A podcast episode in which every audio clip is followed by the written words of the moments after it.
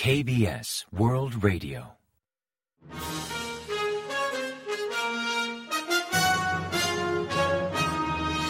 Informativo de KBS World Radio. Bienvenidos un día más al informativo de KBS World Radio. Les habla Javier Castañeda y tras el saludo les avanzamos los principales titulares del día 7 de noviembre.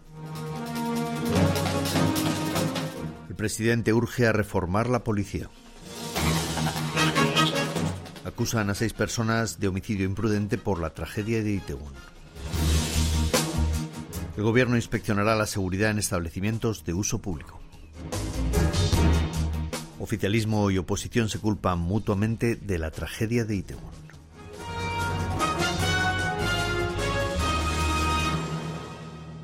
Y tras el avance de titulares les ofrecemos las noticias.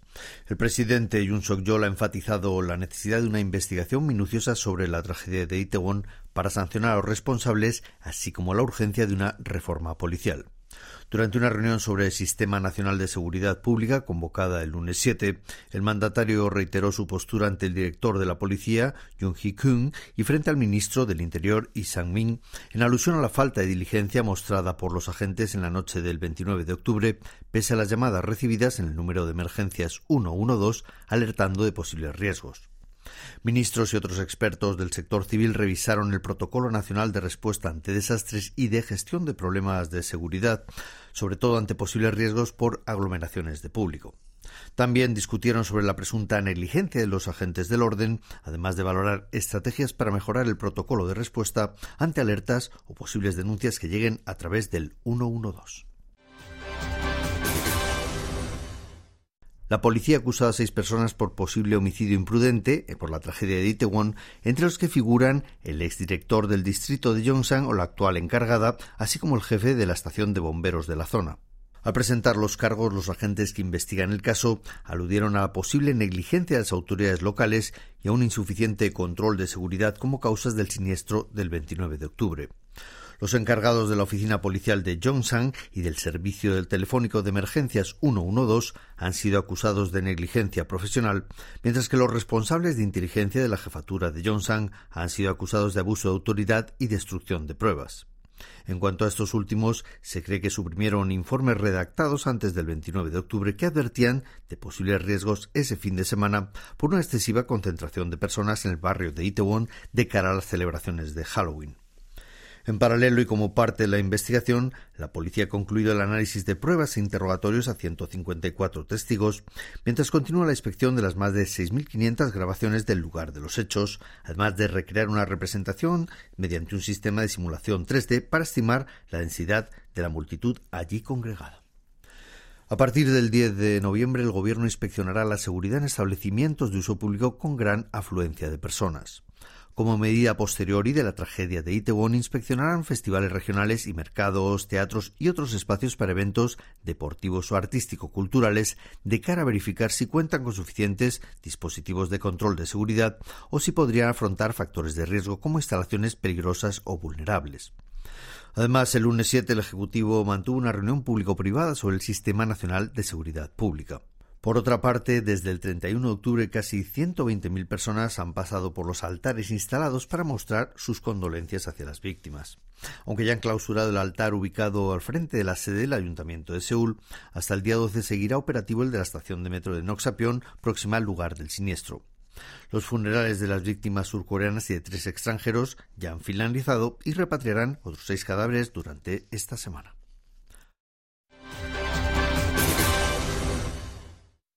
Tras concluir el periodo de luto nacional, la clase política ha vuelto a protagonizar fuertes choques al culparse mutuamente por la tragedia de Itaewon. El oficialista Poder del Pueblo explicó el lunes 7 que el día del siniestro la fuerza policial se centró en controlar una manifestación multitudinaria en el centro de Seúl en contra del presidente Yoon Suk-yeol, convocada de forma sistemática por el principal opositor de.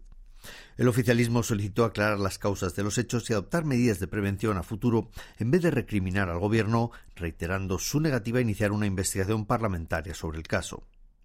En tanto, de Minju, el principal opositor, insistió en depurar responsabilidades, exigiendo una disculpa pública del presidente y la dimisión de los responsables. Y Chemyong, líder del principal partido opositor, enfatizó que el primer paso del Ejecutivo sería la dimisión del primer ministro Han Duck-soo al tiempo de abrir una investigación parlamentaria y hasta designar un fiscal independiente. Además, algunos políticos de Dominju alegaron que las tareas de seguridad y vigilancia de la residencia presidencial en Hanandong, próxima al barrio de Itaewon, dilataron la movilización de agentes la noche de la tragedia. Desde el día 2 y durante cuatro días seguidos, Corea del Norte realizó operaciones militares en respuesta a la maniobra aérea conjunta de las fuerzas surcoreanas y estadounidenses, denominada como Vigilant Storm. Según informó la Agencia Central de Noticias de Corea del Norte el lunes 7, mantuvieron el operativo hasta el día 5 para mostrar su firme determinación a contrarrestar cualquier amenaza externa y el gran potencial militar de su país.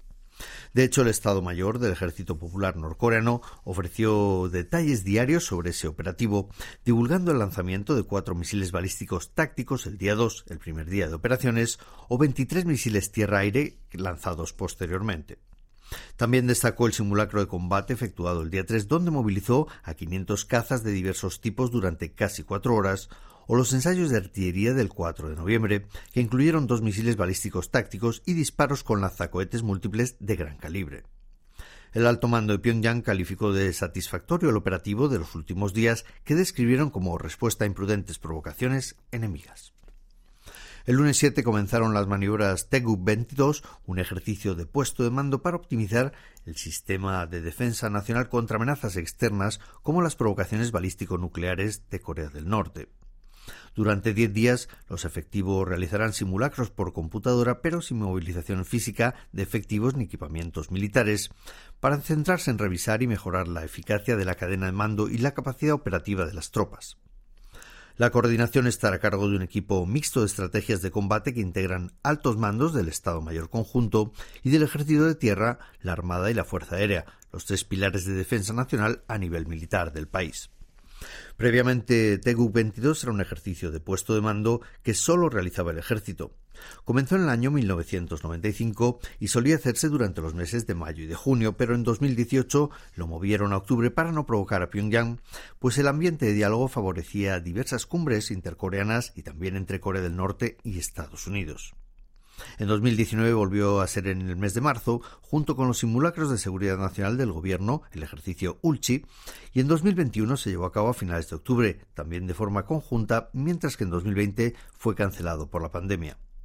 Por tanto, la presente edición de TEGUC 22 es la primera para las Fuerzas Armadas en cuatro años, pues el ejército ULCHI tuvo lugar en agosto junto con las maniobras surcoreano-estadounidenses ULCHI Freedom Shield. Corea del Sur decidió finalmente participar en la revista naval internacional de las Fuerzas Marítimas de Autodefensa de Japón con el buque Soyang con capacidad de abastecimiento de municiones para 10.000 toneladas. Es la primera vez desde 2015 que Corea del Sur participa en dicho acto, mientras que el buque de la Fuerza Naval surcoreana fue el noveno en pasar revista de entre las 12 naciones participantes con los soldados surcoreanos en cubierta, al igual que los de otros países, saludaron al destructor de escolta japonés Itsumo, con invitados de honor a bordo como el primer ministro nipón, Fumio Kishida, o el jefe de Estado Mayor de la Fuerza Naval de Corea del Sur, Lee Chung-ho.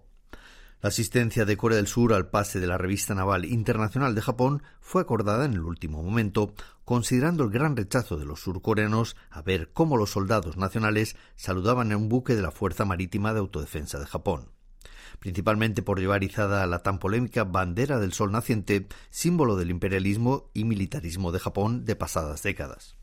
Seúl justificó su participación considerando la importancia de la cooperación regional en materia de seguridad y ante la creciente amenaza nuclear por parte de Corea del Norte, así como los precedentes de años anteriores.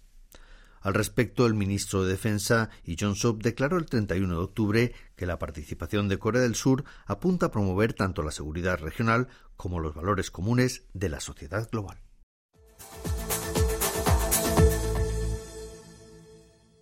Y ahora pasamos a ofrecerles el pronóstico del tiempo. Para el martes 8 se espera un día nublado, pero con nubes de evolución diurna, salvo en la zona centro y en la costa suroeste, donde lloverá ligeramente. La temperatura marcará entre 3 y 11 grados centígrados de mínima en la mañana y entre 14 y 21 grados centígrados de máxima por la tarde. La calidad del aire será buena o regular con nivel normal o bajo de smog, eso sí con posibles picos en Chuncheon del Sur y también en Seúl, la capital. Y a continuación comentamos los resultados del parqué. La bolsa surcoreana mejoró el lunes 7, aunque en el mercado internacional la tendencia alcista del dólar estadounidense mostró cierto estancamiento.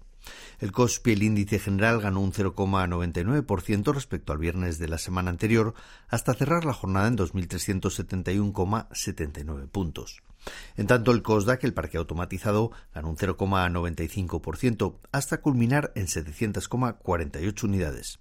El tipo de cambio sufrió una fuerte caída influido por la inversión extranjera en la bolsa surcoreana y la sobreoferta de dólares en el mercado internacional, al debilitamiento en parte del fenómeno de superdólar.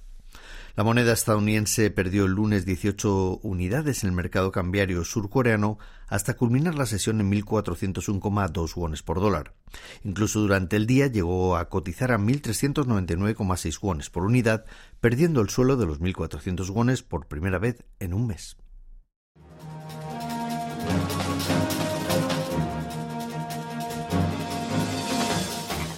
Y hasta aquí el informativo de hoy. Gracias por acompañarnos y sigan en la sintonía de KBS World Radio.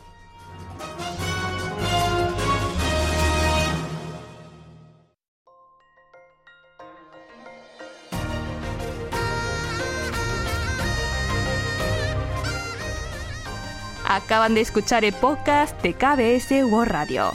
Hay muchos más contenidos en word.kbs.co.kr barra Spanish. Gracias por seguir en sintonía.